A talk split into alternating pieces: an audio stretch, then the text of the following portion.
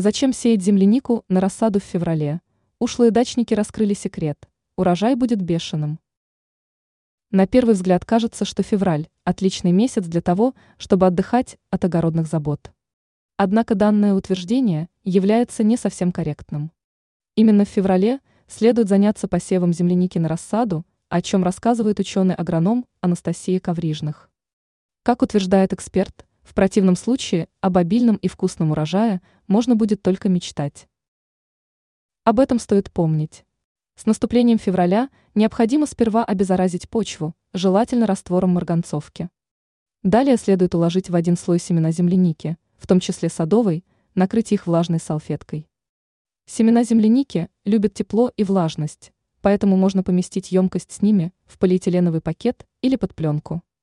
Крайне важно следить за тем, чтобы салфетка оставалась влажной. Укрытие можно будет снять после появления первых ростков.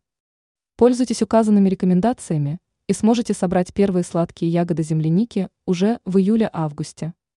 Ранее мы рассказывали о том, как побороть тлю с помощью домашнего средства.